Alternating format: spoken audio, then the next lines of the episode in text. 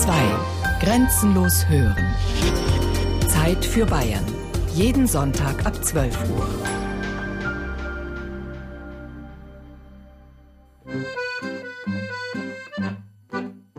Eine Wurst muss gut ausschauen, wie eine Frau.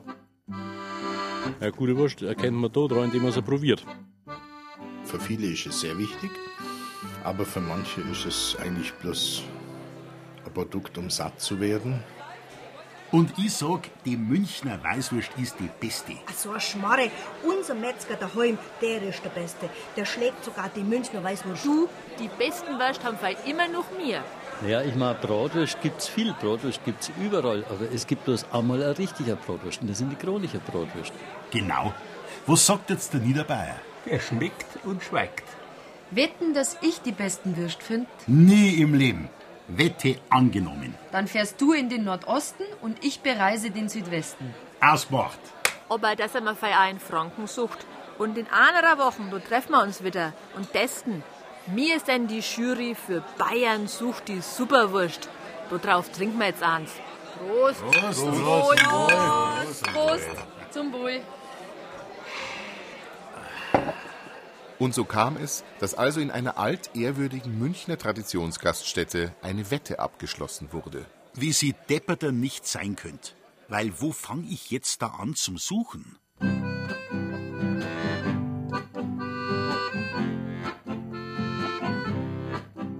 Weil's Wurscht ist.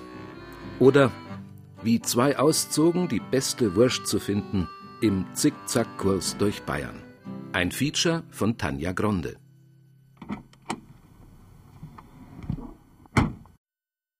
Ein Radl Wurst auf die Hand bei jedem Metzgerbesuch. An der Kühltheke stehen, die Augen als Kind grad auf der Höhe der Blut- und Leberwürst, Lioner und Ringsburger, Schweinsbratwürst und Wollwürst. So habe ich mir früher das Schlaraffenland vorgestellt. Einen Metzgerladen, nur ohne die trennende Glasscheibe. Und dann dieser Geruch vom ersten Wienerl, das die Mama aus der Papiertüte packt. Wieder daheim vor der alten Dorfmetzgerei. Noch ist es dunkel in Günzach. Ich stehe wie früher vor der Tür und klopf an. Und ich bin mir sicher, gleich werden's aufmachen. Der Beppo und die Elisabeth Schön. Guten Morgen, hallo. Morgen. Wie gesagt, das ist jetzt alles Stabbogen. Da muss ich mich jetzt echt ein bisschen konzentrieren darauf, dass ja, dass sie nichts durcheinander bringen. Schweigen ist das oberste Gebot in der Wurstküche. Während der Metzgermeister Josef Schön Gewürze, Salz und andere geheime Ingredienzien auf einer großen Metzgerwaage abwiegt, grammgenau, trägt Geselle Tim rote Plastikwannen vom Kühlhaus in die Küche. Schweineschlegel, Rinderschulter, Kalbsfleisch. Alles, oder? Ja, alles. Also, nee, plus S4. Die Fünfer lassen wir. Wursten jeden Tag. Wir schlachten auch noch selber. Ein Teil muss ich zukaufen, einfach aus personellen Gründen, dass ich konkurrenzfähig bleibe, dass ich meine Kosten ein bisschen drücken kann, ganz klar. Das hat dann nichts mit dem zu tun, dass das dann schlechter wäre, was ich kaufe. Das kommt dann praktisch sagt von einem Kollegen. Wir haben im Allgäu Gott sei Dank noch kleine Firmen, die also dann schlachten und dann kaufst du da ein bisschen was zu, was dir jetzt zum Beispiel ausgeht. Kistenweise Fleischstücke schleppen's herzu. Ich frag mich, ob der Metzgermeister an die lebendigen Tiere denkt, wenn er sie so fachmännisch zerlegt. Vielleicht schon, aber vielleicht ein bisschen anders, wie ihr dran denkt, sondern ja, schon mehr auf die Fleischqualität. Ja, das hat also jetzt nichts Herzloses, aber ist vielleicht für euch nicht ganz so verständlich. Das Tier möglichst gut zum Verarbeiten und auch am ja, nutzbringend auch. Das ist auch ein moralischer Anspruch, ganz klar. Nicht nur wirtschaftlich denken. Ja. Das ist jetzt lauter Rindfleisch. Das wir dann zur Wiener Herstellung brauchen.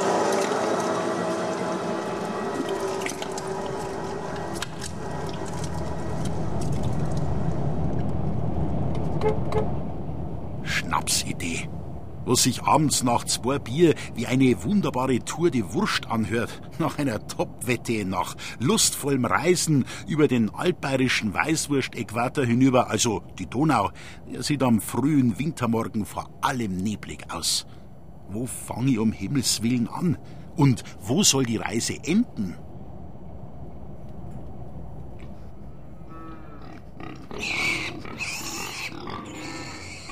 Der Bauch von München, der Schlachthof.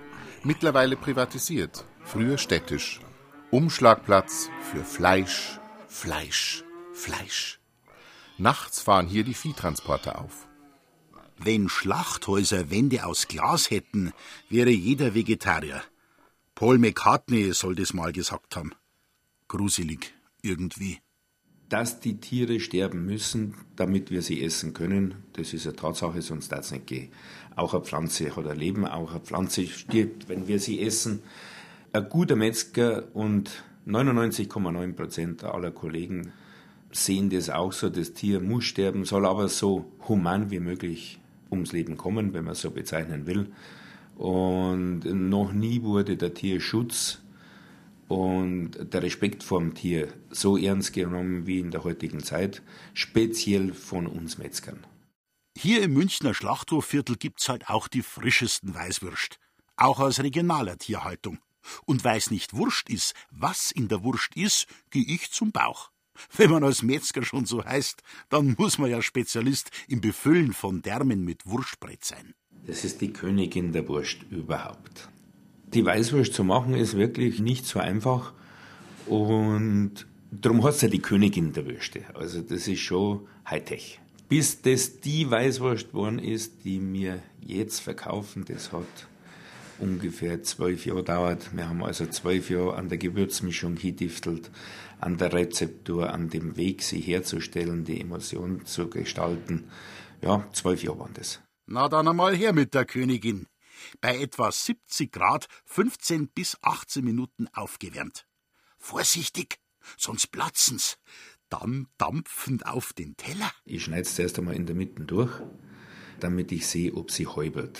Das Häubeln müssen Sie sich so vorstellen, das ist ein leichtes, mäßiges Hervorquellen der Wurstmasse aus der Haut. Wenn die Weißwurst hier häubelt, dann sagt man, die ist flaumig, die ist angenehm zu essen, die Emulsion ist stabil, sie ist gelungen. Und dann äh, steche ich sie da längs nach mit der Gabel an und teile sie mit dem Messer und dann kann man es ganz elegant mit der Gabel aus der verbleibenden Haut rausnehmen und sie genießen. Mythos Weißwurst. Ganze Bücher sind über die Erfindung der Königin der Würste geschrieben und gelesen worden. Legenden haben sich um die Weißwurst gebildet. Angeblich hat sie der Gastronom und Koch Sepp Moser am Faschingssonntag, also am 22.02.1857, aus reiner Not erfunden. Eigentlich wollte er ganz normale Kalbsbratwürstel machen, und zwar viel, denn zum Katerfrühstück mag nicht nur der Münchner gern was kräftig Salziges. Und dann die Katastrophe. Die Schafsdärme, die Seitling waren aus. Kein Darm, keine Wurst, kein Geschäft. Aber der Moser Sepp war eben ein experimentierfreudiger Münchner Geschäftsmann, von denen gibt es auch heutzutage immer noch einige Exemplare. Er also Schweinsdärme gefunden, die dicken, und rein mit dem Kalbsbrät. Abbinden? Wunderschön. Wobei braten hat er sich die dann doch nicht trauen, sondern nur brühen. Und geboren war die Münchner Weißwurst. Alte Metzgerweisheit. Eine Weißwurst muss so weiß sein wie das Knie einer Jungfrau. Dabei gibt's die Weißwurst wohl eher aus einer anderen Not heraus. Kalbfleisch war früher überhaupt keine Delikatesse, sondern billiger als Schweinerness. Weil ein Kalb brauchte der Bauer, um Milch von der Kuh zu kriegen. Doch das Durchfüttern konnten sich die Kleinbauern nicht leisten, und so landete das Kalb schnell im Kochtopf oder im Schafseitling als ganz normale weiße Wurst. Und die kannten schon die Franzosen. Noch heute prämiert die Commanderie de Fin-Goutier du Duché die beste Boudin Blanc. Leider hat die Münchner Weißwurst nie geschafft, was der Nürnberger Bratwurst gelungen ist. Die saftige, wunderbare weiße Verlockung hat keinen Patentschutz. Der Begriff Münchner Weißwurst ist nicht an die Herkunft gebunden. Auch eine aus Fürstenfeldbruck Holzkirchen oder Berlin darf also Münchner Weißwurst heißen. Denn die Bundespatentrichter fanden 2009, dass der überwiegende Teil der Weißwurst außerhalb von München hergestellt und auch gegessen wird. Aber wir Münchner haben ja noch weitaus mehr Würstel zum in die Hand nehmen. Wir haben jetzt zum Beispiel für die Wiesen eine Spanferkelbratwurst gemacht. Da ist Oregano drin, da waren getrocknete Tomaten drin. Die hat also sehr mediterran geschmeckt. Für ein ganz berühmtes Münchner Lokal haben wir dann eine rote Bratwurst mit Backpflaumen gemacht. Für einen anderen machen wir die Kalbsbratwurst mit Steinpilzen. Da sind also getrocknete Steinpilzköpfchen drin. Das ist ein Schmankerl für sich. Und so versuchen wir immer wieder individuell Rezepturen zu gestalten, denn äh, der Verbraucher mag ja nicht nur die traditionelle Wurst, der mag auch mal ein neues Schmankerl haben. So, dann rammen wir mal Kühltaschen ein für die Testrunde. Echte Münchner Weißwurst vom Schlachthof und die balinesische Schweinsbratwurst mit Chili.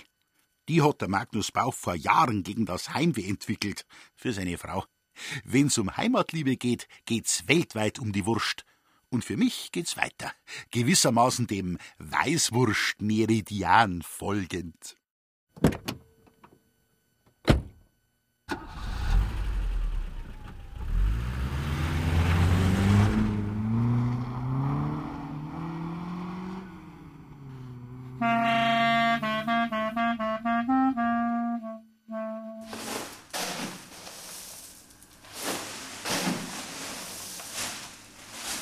Wenn wir jetzt dann den Kutter einschalten und durch die Messe erzeugt es Wärme und ab einer bestimmten Temperatur gerinnt das Eiweiß dann und das verhindert das Eis. Es gäbe auch ohne Eis, wenn man eine Brühwurst herstellt, eine unzerkauliche Masse. Es wäre gar nicht essbar. Man hat es also schon probiert mit Stickstoff und so weiter. Brühwurst ohne Eis herzustellen, das geht aber nicht. Ich immer noch in Günzach. Wurst machen braucht Zeit. Jetzt der Kutter. Endlich sehe ich das Maschinenmonstrum, ohne dass wir hier keine Wurst hätten. Rührschüssel, Durchmesser circa ein Meter. Die dreht sich in unterschiedlichen Geschwindigkeiten. Im 90-Grad-Winkel dazu rotiert ein Messerkranz. So schnell, dass das bloße Auge nicht folgen kann. Martialisch, gefährlich, fast brutal schaut das aus und rauskommt ein homogenes Wurstbrät für Wollwürst, deren zitroniger Geruch schon die ganze Metzgerei erfüllt. Kuttern ist im Metzgerhandwerk eine Kunst für sich. Das komplette dritte Lehrjahr beschäftigen sich die angehenden Gesellen mit der richtigen Einstellung von Drehgeschwindigkeit der Schüssel und der der Messer, Temperaturen, Kutterhilfsmitteln, Fremdwasser und Eis. Oft wird bei der Herstellung von Wurst auch gefrorenes Fleisch verwendet, denn das zugeführte Wasser darf eine bestimmte Menge nicht überschreiten. Sonst würde man ja die Wurst strecken, verwässern, den Verbraucher täuschen. Wenn wir also im Ausland sind, wir waren in Parma und meine Kinder waren da noch klein und das war dann kurz vor Mittag. Dann sagt der Kleine plötzlich, Gott sei Dank, wir haben es 1 Uhr, die Geschäfte schließen, wir brauchen keine Metzgerei mehr anschauen. Also ich schaue natürlich, wenn ich irgendwo bin, egal was vom Ausland oder irgendwo oder auf dem Markt oder dann muss ich natürlich die Sachen probieren, um zum Schauen, was machen andere, wie schmeckt es bei anderen. Ja, das ist für mich natürlich sehr wichtig. Rezepte unterliegen der Schweigepflicht, weshalb ich auch Geheimhaltung schwören musste. Und nur der Metzgermeister schön weiß, welche Gewürze in den gelben Plastikkanistern sind. Das Brät im Kutter würzen,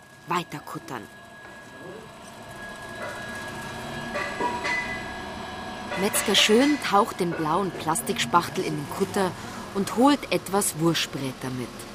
Freilich muss der Chef probieren. Und ich muss auch. Es schmeckt zauberhaft, weich, fluffig. Auf der Zunge der Geschmack von Zitrone, weder salzig noch süß. Ich schmecke das Fett und Umami, diesen fünften Geschmackssinn von Japanern entdeckt, der uns Menschen befähigt, auf der Zunge den Geschmack von Fleisch, Käse, Soja, also von Proteinen zu schmecken. Wenn wir das angeboren haben, muss auch unsere Lust auf Wurst angeboren sein. Säuglinge haben übrigens 10.000 Geschmacksknospen, Erwachsene nur noch 5.000. Ein Rind hat 35.000. Der Kutter läuft und läuft und bringt noch mehr Gedanken. Das Herz einer Frau, der Magen einer Sau, der Inhalt einer Wurst bleiben ewig unerforscht. Altes Metzgersprichwort.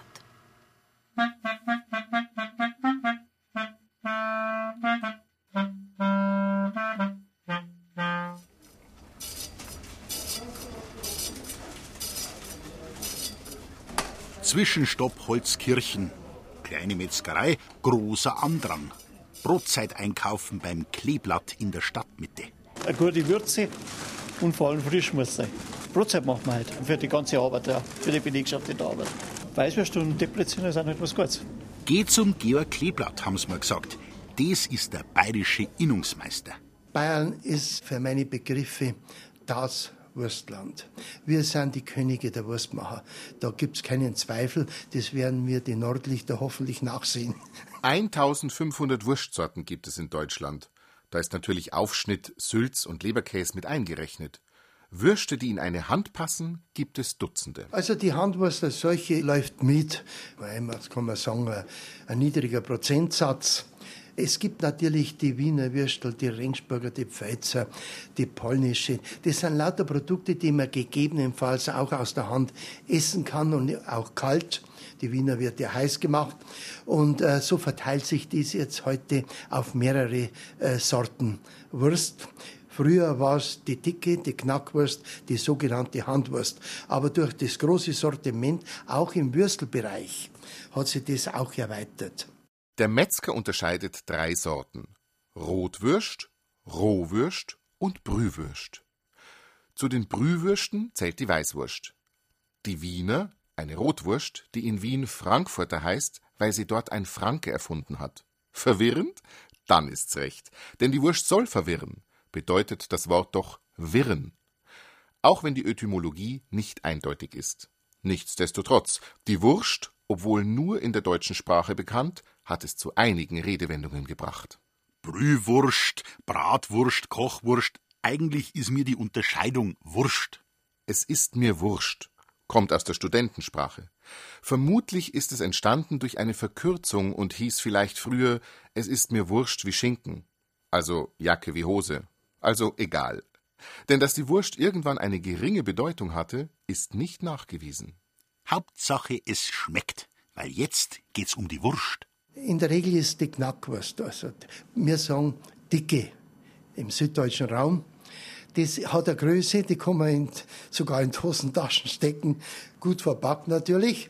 Aber es ist ein Produkt, da kann man runterbeißen, sei es im Omnibus, wenn man auf den Berg wandert oder wenn man sonst irgendwo unterwegs ist. Das ist eine Handwurst, man isst sie aus der Hand ohne Besteck und ist von besonderen Genuss. Es geht um die Wurst. Ebenfalls eine alte, immer noch gebräuchliche Redewendung. Es geht also um eine Entscheidung.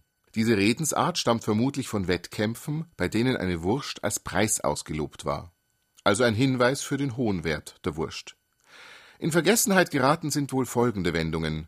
Wer die Wurst will essen mit Appetit, der sehe nicht, was beim Hacken geschieht. Früher hat einmal ein Lehrbar zu seinem Meister gesagt, Meister, wenn das rauskommt, was da reinkommt, gehen wir mir rein und nimmer raus. Das ist also, also ein kleiner Witz, den man immer wieder mal untereinander erzählt. Aber Wurst besteht aus bestem Rohmaterial, aus bestem Fleisch und ganz wichtig die Frische.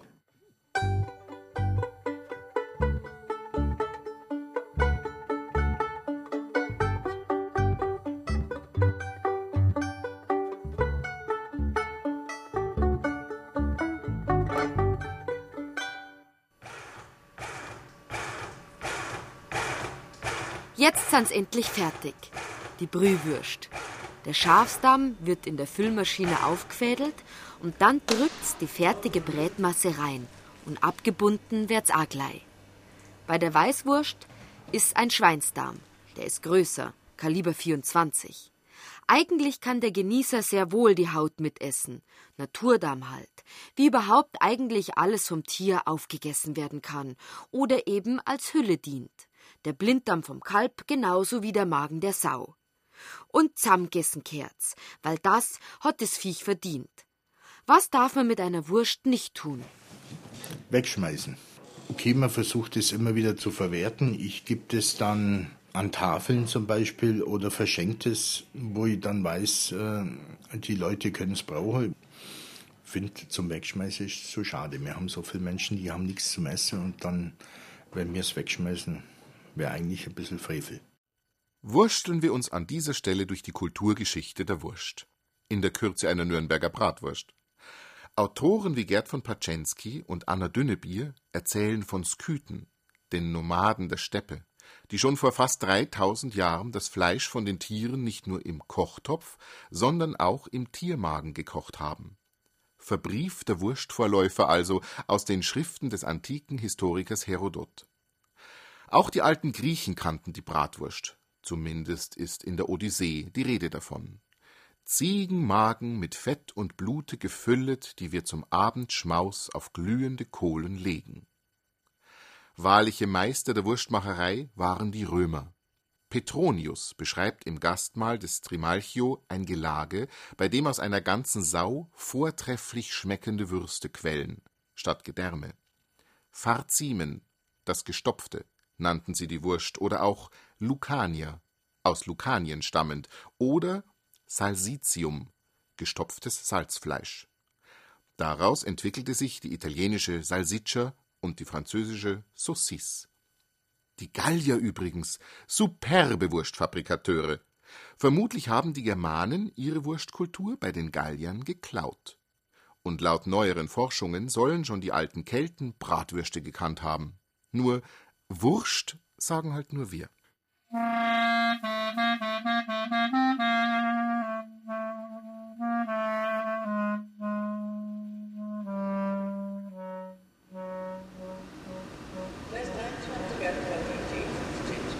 Reisenotiz.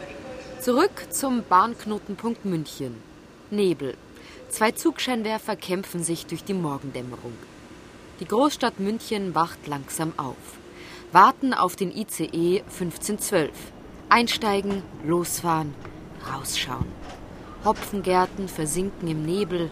Der angekündigte Sonnentag lässt auf sich warten. Fahren wir also Richtung Norden. Nürnberg durch Tunnel, weil neue ICE-Strecke. Ja, meine Herren, was für ein Hans Wurst ist jetzt da unterwegs. Schleicht er mit Tempo 40 über die Landstraße. Hallo, 70 sind erlaubt. Mein fahr halt zu. So Sonntagsfahrer sind schon eine Provokation. Hans Wurst ist die pure Anarchie. Er ist auch völlig ohne Moral. Also ganz typisch für den Hans Wusch ist ja auch, dass er einfach feig ist. Also der wird sich bestimmt nicht als Held herausstellen. Der interessiert sich nur für sein eigenes Interesse. Er interessiert sich nur für die Wurst. Da kommt's mir. Hans Wurst, der Vorläufer des Kasper Larifari. Da halte ich doch noch mal kurz in München. Stadtmuseum. In der Puppensammlung kennt Mascha Ebelding den Kasperl-Vorläufer. Hans Wurst, der Wurstliebhaber. Die Wurst ist dann schon eher seine Waffe, also würde ich sagen, dann ist sie natürlich ein Symbol für Gewalt. Sie ist eindeutig auch ein sexuell konnotiertes Symbol, würde ich sagen. Und dann steht die Wurst einfach für sich selber, nämlich fürs Fressen. Im Namen schon die Wurst. Ein Antiheld, der Vertreter des kleinen Mannes, der sich über alle Gesetze auf der Theaterbühne hinwegsetzen darf. Der Hans Wurst ist ja ein Sauschneider. Also sein Beruf als Sauschneider ist ja einer, der die Sauen kastriert, ist also schon nah an der Wurst und an Fleisch dran. Und typisch für ihn ist alles, was mit der Wurst zusammenhängt. Also einerseits das Fressen, aber andererseits halt auch die, die andere Wurst, die fäkale Wurst. Also der Hans Wurst ist sehr grob. Ansonsten kann man sagen, ist er so der Gegenspieler von den diversen Rittern und Adligen, die da auch noch auftreten in diesen Stücken. Also er holt das Ganze auf dem Boden zurück. Die Wurst und das Fressen. Im Schlaraffenland sind alle Gartensonne aus Wurst gemacht. Und in Bayern haben wir den Weißwurst-Äquator. Der trennt Altbayern von der Bratwurst aus Franken.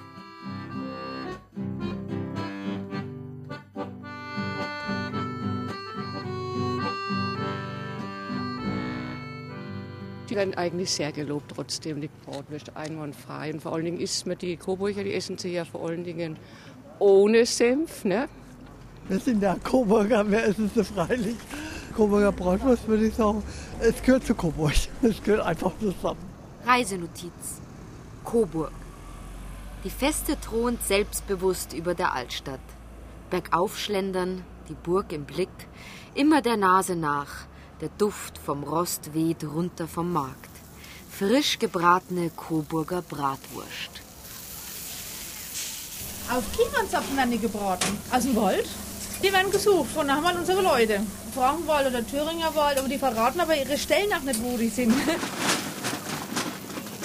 Die Coburger Bratwurst wird schon 1534 das erste Mal urkundlich erwähnt. Das Besondere an dieser Bratwurst ist, dass sie nicht gekuttert ist, sondern hauptsächlich nur gewolft.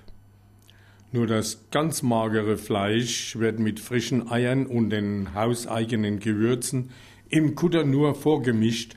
So ist die Coburger Bratwurst eine verhältnismäßig sehr mager gehaltene Bratwurst. Die Leute sind verrückt, die vor allen Dingen was von auswärts kommen. Auch meine Geschwister, wenn die kommen, die gehen erst einmal auf den Markt und essen hier Bratwurst. Und dann haben wir ja in Coburg im Rathaus das Bratwurstmännle oben.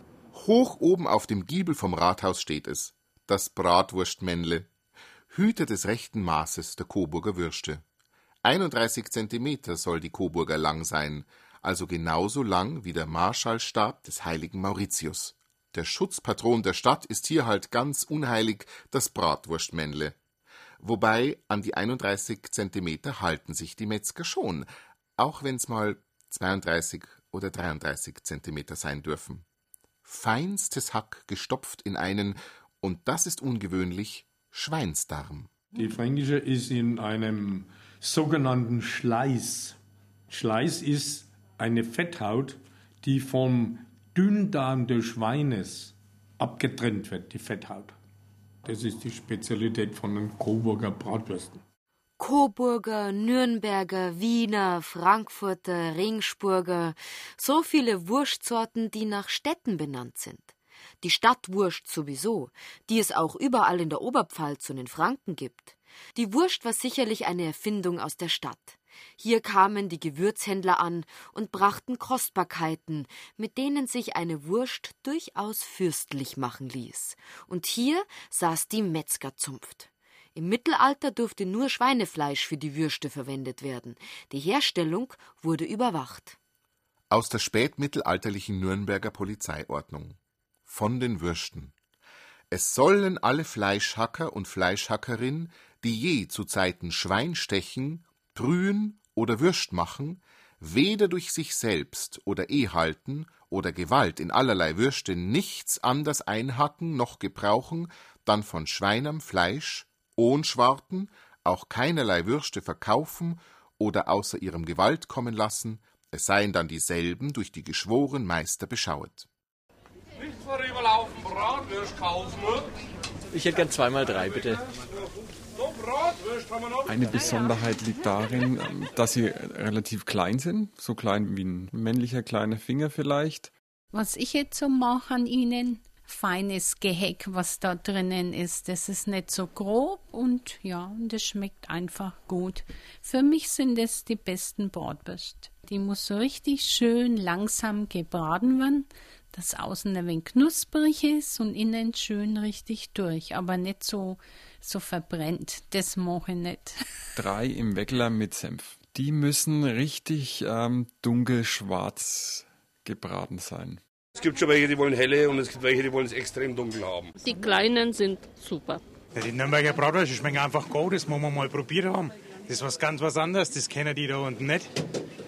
Also rauf nach Nürnberg, auch mal probieren. Sind so lecker. Für den kleinen Appetit. sind schon recht würzig und saftig, die Nürnberger Bratwürst. Drei im Weckler. ja, so könnt's da hingehen. Wobei, satt bin ich jetzt nicht. Kein Wunder bei denen Mini-Würst. Auf einer Speiskarten habe ich gelesen, die sind so klein und schlank, damit sie früher durch Schlüsselloch im Nürnberger Lochgefängnis gepasst haben, so als Fleischschmuggelware. Ah, pack ich auch in meine Kühltaschen.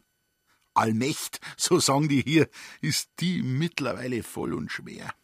Seit 2003 haben sie das erste Wurst-Original der Welt, die Nürnberger. Laut EU-Recht haben sie so eine geschützte Herkunftsbezeichnung, weshalb der Nürnberger dem Münchner auch mal gern eine Nasen dreht. 25 Gramm wiegt nun ein echtes Nürnberger Bratwürstel und darf nur so heißen, wenn es innerhalb der Stadtmauern hergestellt wurde. Schaurig schön auch, dass es die seit kurzem auch als echtes Fast Food einer amerikanischen Kette gibt, als Nürnberger.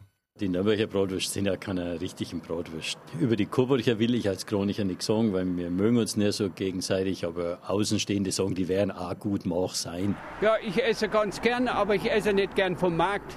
Die sind manchmal zu sehr durchgebraten. Und am besten schmecken die vom Dein. Reisenotiz. In Coburg gefällt's mir so gut und alle schwärmen vom Metzger Tein. Ich also rein zum Tein. Kleine Metzgerei, Draußen donnern die Laster die Ausfallstraße entlang und drinnen sitzt ein Metzger aus Leidenschaft. Manfred Thein, 70 Jahre Wurstkultur. Und seine Bratwurst wurde 2008 zur besten in ganz Deutschland gewählt. Von einem Fernsehsender. Viele Rezepturen, die wir machen, sind noch uralte Hausrezepturen. Also von meinem Vater, die mein Vater in seiner Lehrzeit und Gesellenwanderzeit erlernt hat. Und ich war ja sechseinhalb Jahre auf Gesellenwanderschaft. 1961, ich war erst in Berlin. Ja, und nach Berlin kam ich nach Mannheim. Nach Mannheim war ich kurz in Wien. Und nach Wien war ich kurz in Zürich. Und dann bin ich nach Frankfurt, habe da die Meisterprüfung gemacht und bin dann nach Hause. Da habe ich überall das, was für mich interessant erschien, mir schön abends aufgeschrieben in ein Büchlein und habe die Rezepturen mitgebracht. Wir machen zum Beispiel auch die Original Frankfurter Rindswurst. Die kriegen Sie hier nirgends bei einem Metzger, weil er nicht weiß, wie es geht. Auf der Walz für die Wurst. Und so wie die Metzger ihre Wurstrezepte austauschten oder auch einfach mal eine Idee aus der Wurstküche heimlich mitgenommen wurde, so tauscht sich die Wurst heute aus. Die Currywurst erobert von Bochum aus erst die Imbissbuden in Gewerbegebieten, dann in Kleinstädten und schließlich kommt sie als Kult in Bayern an. Fast Food ist vielleicht mehr in uns als Kultur verwurzelt, als man meint. Und die Wurst auf der Hand ist doch auch nur eine Art Metzgerburger. Wer aus Bochum kommt und in Coburg oder München oder Augsburg lebt, der muss halt manchmal ein Stück Heimat in der Hand halten oder auf der Plastikgabel. Die Wurst und das Vaterland. In der Wurst, da schmeckt jeder die eigene Herkunft. Ob als geräucherte Bratwurst nach Siebenbürger Geheimrezept oder als schlesische Weißwurst mit Milch, die dann paniert oder gebraten zum Sonntagsessen wird. Das Rezept hat mein Vater im Russlandfeldzug von einem Kriegskameraden, der auch Metzger war, aus Schlesien erhalten und äh, hat es mit nach Hause gebracht nach dem Krieg. Und seit dieser Zeit machen wir immer am Wochenende, Freitag, Samstag, schlesische Weißwürstchen. Da haben wir unsere Spezialkunden dafür. Meine Damen und Herren am Gleis 5, willkommen in Regensburg Hauptbahnhof. Ihre nächsten Reisemöglichkeiten. Ah, Zugfahren ist ja dann doch angenehm. Nur eilig dürfen wir es nicht haben. Schon merkwürdig, wie eine Wurstreise entschleunigt. Vielleicht, weil alles sein Ende hat. Nur die Wurst zwei.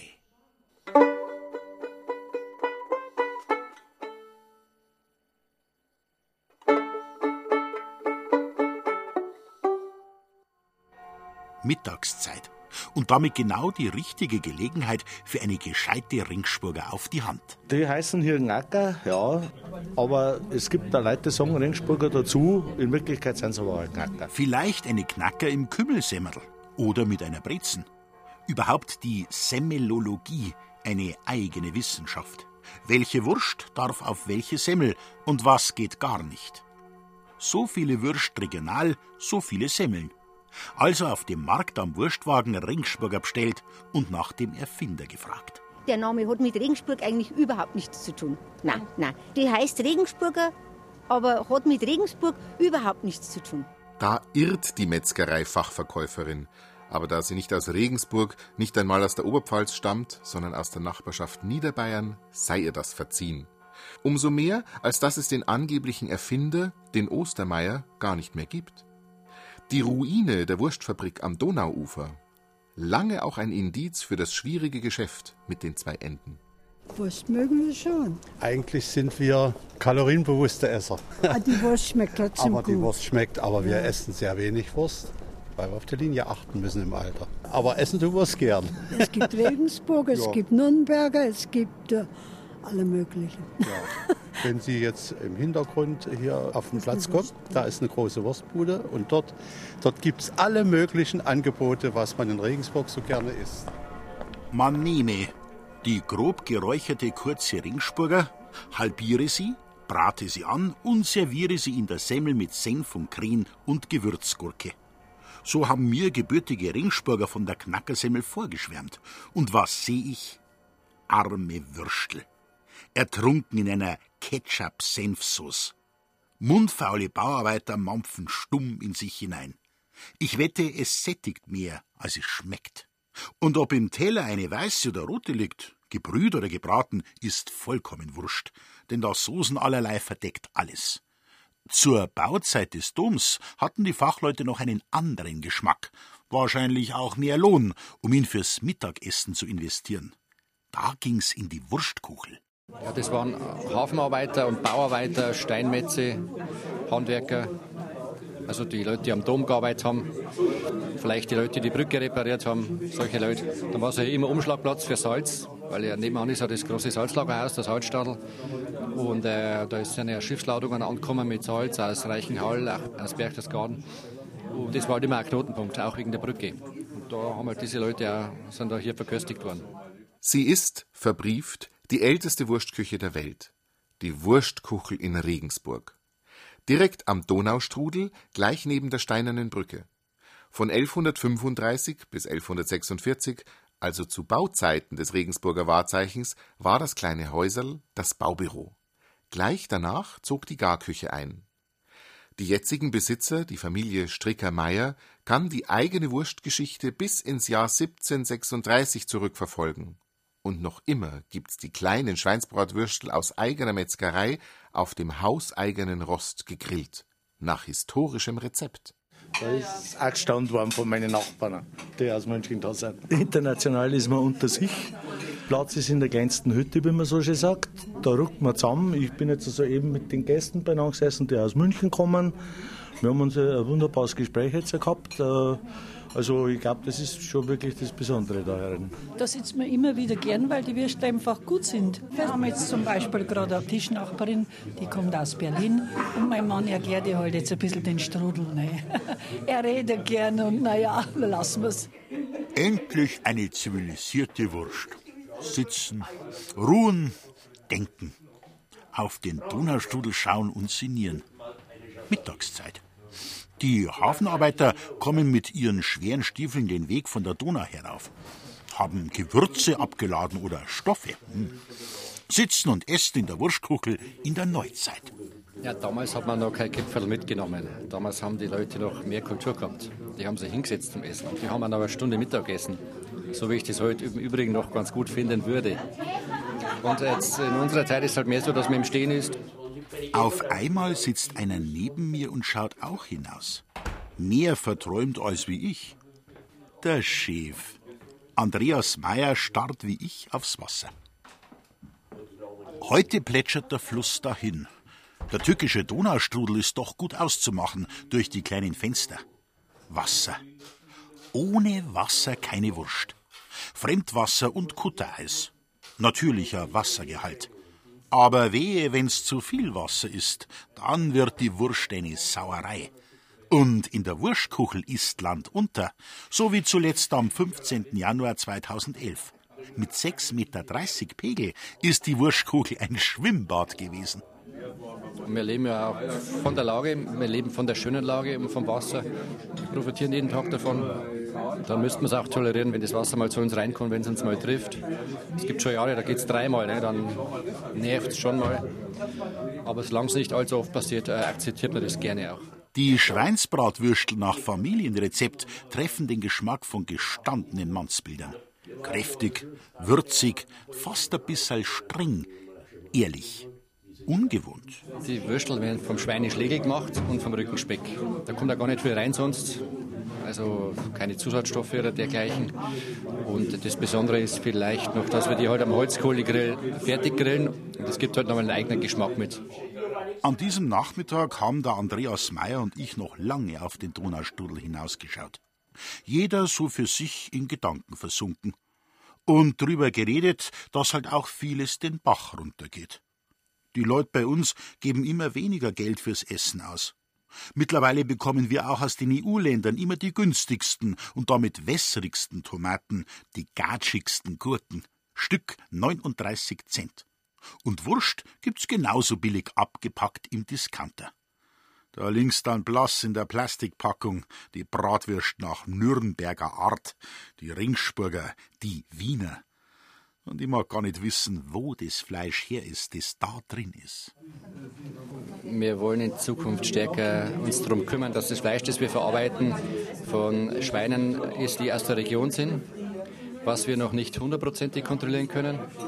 Und deshalb ist das jetzt ein Thema für die Zukunft, dass wir halt schauen, wo die Schweine herkommen.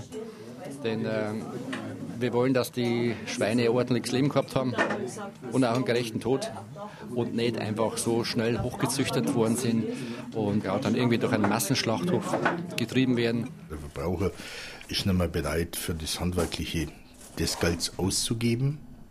Das Essverhalten ändert sich. Der Kunde sagt, möglichst schnell, möglichst billig.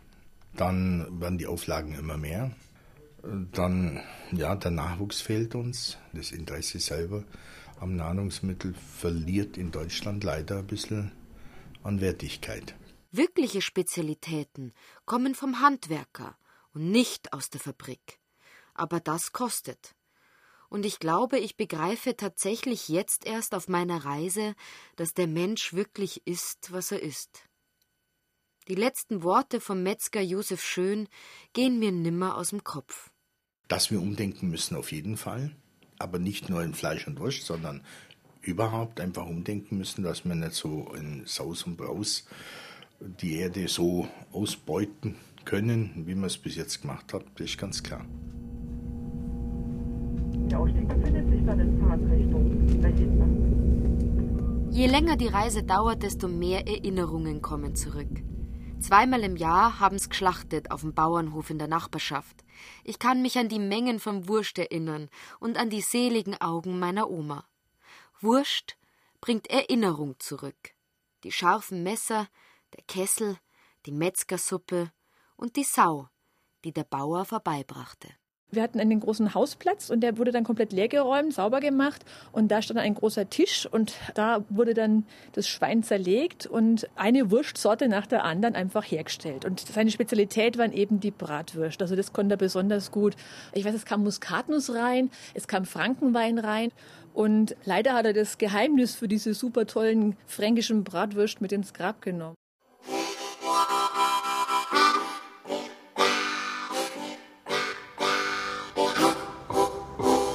Ich fahre weiter nach Norden an die Grenze. Hof. Hier sind sie wärst verrückt.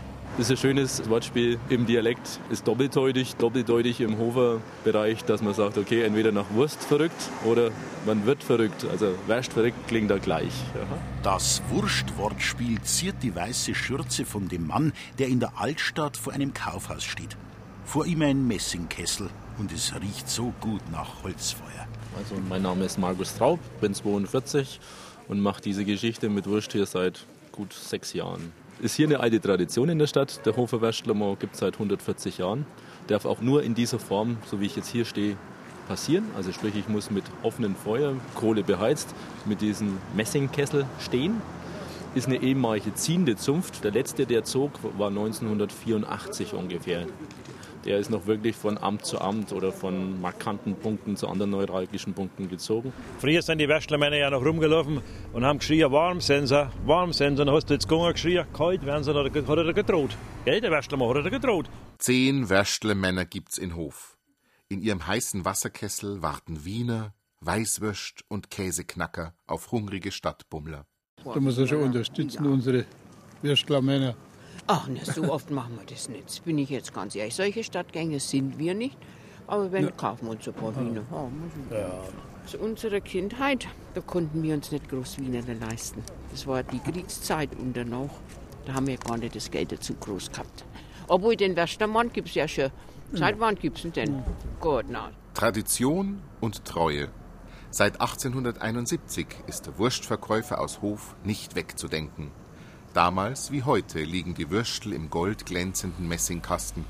Der Kessel wird seitdem immer gleich gebaut. Der vermutlich erste mobile Dämpfer, beheizt mit Holzkohle. Früher sind die ja rumgelaufen, die Waschlermänner. Mein Vater zum Beispiel, der ist noch an die Schulen, an die Behörden gegangen, rumgelaufen. Und da musste natürlich Holzkohlenfeuer haben, weil da gab es ja noch kein Gas. Und deswegen seitdem ist es auch seit 1871 unverändert geblieben, also mit Holzkohle. Beim Junghans Thomas lasse ich mir einen Käseknacker für zwei Euro schmecken. Würzig, käsig, heiß.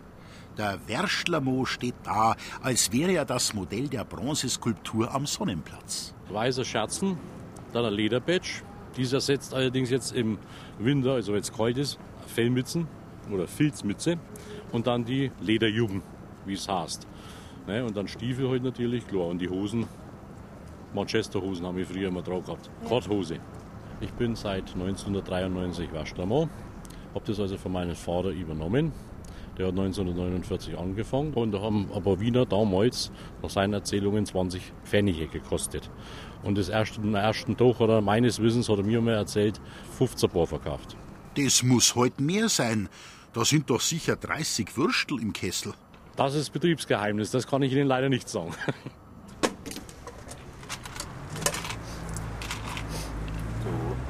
Es kommt niemand gezielt nach Hof, um beim Würstler mal was zu essen, sondern ich bin ja nur praktisch ein Nebeneffekt dadurch, dass man halt irgendwo einkaufen geht und auf dem Weg dorthin dann einen mal trifft. Aber es ist natürlich erst einmal eine Sache der Distanz. Wie weit laufe ich, um ein paar Wiener zu essen? Ich meine, wir stehen ja doch irgendwo auch geballt oder das Zentrum ist ja auch übersichtlich. Äh, wie weit würde man für einen Würstler mal gehen? Ja, ein Knacker. Knacker. Menge Gläser Semmel, dass die ja reinpassen. Und wie weit würde ich für eine warme Wurst gehen? Ist es mittlerweile nicht eine Nummer gegen schnellen Hunger? Findet im Alltag Esskultur überhaupt noch statt? Und untergräbt womöglich die Wurst den letzten Rest?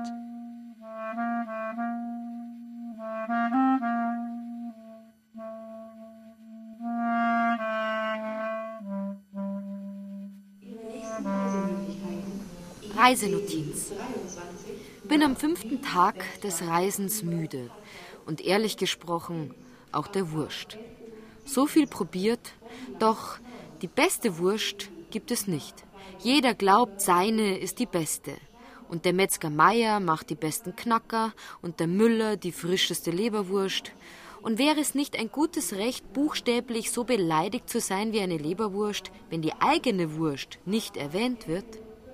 Letzte Station. Da geht's nicht um die Wurst. Da geht's um den Ratsch. Ich kenne schon seit 30 Jahren. Also ich komme an sich unregelmäßig. Und wenn, dann spare ich mir das Mittagessen. Also Da ist auch immer ja, ein bisschen Beobachtung von den Menschen dabei, die hier einkehren. Und es ist oft ganz lustig, die Verschiedenartigkeit von den Menschen hier zu hören, wie sie erzählen, wie sie sich benehmen, äh, wie sie untereinander sich austauschen. Das macht mir Spaß und da habe ich regelmäßig so meine Freude, wenn ich wieder gehe. Das gehört zu Landshut. Das kann man sich gar nicht mehr wegdenken. Wir sind mir das so gewohnt einfach. Wir, wir wissen das nicht anders, dass die Susi da ist und da geht man halt hin, weil man einfach gern hergeht. Weil man A, eine gute Wurst kriegt, B, weil man Leute trifft und C, weil man dann quasi den Tag etwas lockerer angehen kann. Heute habe ich ihn getroffen, haben wir nicht geplaudert. Denkt nichts Schlechtes, gell? Man denkt nichts Schlechtes und schon hat man, hat man einen Ratsch. Wenn es mir pressiert und ich trotzdem was mittags, was warmes zum Essen habe, also mit Würstel haben wir recht. Und dann habe ich ihm gesehen, so kriegt jeder seine Würstel und einen Witz oder das Gespräch dazu. Ja, man kommt ins Gespräch, wenn man so zusammensteht. Unter den Bögen geborgen. Unter den Bögen geborgen. Landshut, Altstadt, niederbayerische Geborgenheit. Bei der Würstelsusi herrscht ein Kommen und Gehen. Bis mittags um eins gibt's hier Wiener und ungewöhnliche Weißwürst, nämlich welche im Schafsdarm, zum in der Hand essen. Die werden extra so gemacht, damit man es mit Haut essen kann, damit man es nicht schälen muss. Sonst muss man ja immer mit pappigen Finger rumlaufen und das ist nicht so der Hit. Und das gibt es nur bei mir. 1986 hat die Würstelsusi den Stand von der Oma geerbt, die wiederum ihre Mutter abgelöst hat. Die spezielle Magie, von der die Landshuter, aber auch die Touristen reden, ist eine Mischung aus Wurst macht glücklich und Susi macht lustig. Wenn es jetzt Eis wäre, dann glaube ich, war das nicht so optimal. Also es ist schon das Bedürfnis der Menschen jetzt in Landshut zu mir zu kommen und Würstel zu essen. Und die Würstel gab es halt auch schon immer. Da liegt der Brezelchen, ja? Super. Wer sich mit der Wurst bedienen lässt, der bekommt ein Stück Kindheit zurück.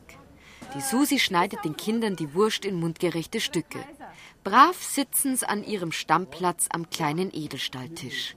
Und die Großen schweigen oder reden unter den Bögen geborgen. Tschüss, für euch. Eine weiß. Eine weiß. Jetzt kommt der ganze Ein ganzer Spider. Aus. Du hast da schon mal freundlicher geschaut. Ich denke mir, es macht die Stammtischmentalität aus, dass die einfach gern, grüß die, da, ob man jetzt ein Bier trinkt oder ob man Würstel isst. Stammplatz ist Stammplatz. Servus, grüß euch. Servus. Servus. Ist gut? Und? Wo sind jetzt die Würste zum Probieren und Bewerten? Jesus, na, ich hab die Kühltaschen im Zug vergessen. Ah, na, oder? Ich hab schon gleich gar keine mitgebracht, sondern alles dort gegessen. Weil am Ort schmeckt's am besten und überhaupt. Wurst, Jury, soll der Metzgerverband spielen und dann Plaketten und Prädikate verteilen. Wir bleiben doch lieber Genießer und Konsumenten. Wenn ich einmal noch auf meiner alten Dorf Zeit habe, dann mache ich einen Verein zur Rettung der Handwurst. Weil es war so einfach früher, du bist spät noch in ein Wirtshaus gekommen, du hast noch ein wenig an Hunger gehabt und dann hast du gesagt, hast du noch ein wenig was da zum Wirten oder wird gesagt, naja, Handwurst kannst du immer haben. Und heutzutage komme ich in ein Wirtshaus abends, es ist halbe elf oder was, also ja, ich brauche ja, ich will ja kein Essen haben, habe da ein wenig Handwurst da. Eine Handwurst? Nein, haben wir nicht. Manche wissen gar nicht mehr, was ist. Gehe ich zum Wirt und sage, sag einmal, warum willst denn du kein Geschäft machen? Gut gesprochen. Trinken wir also auf die Einsicht der Wirte und das Metzgerhandwerk. Auf unsere Spezialitäten. Verneigen wir uns jetzt einmal in Demut vor dem Schlachtvieh. Sparet man auch in Zukunft et an der Wurst. Jawohl, mit Dirst bei die Würst. Prost beieinander. Prost! Prost und, Und Mahlzeit! Mahlzeit.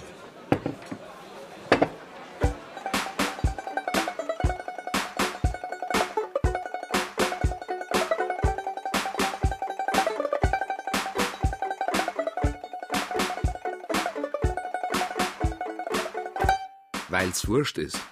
Oder wie zwei auszogen, die beste Wurst zu finden im Zickzackkurs durch Bayern.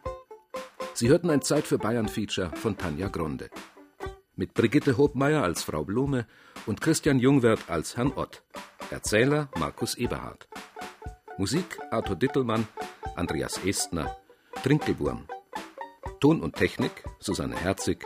Redaktion Gerald Huber.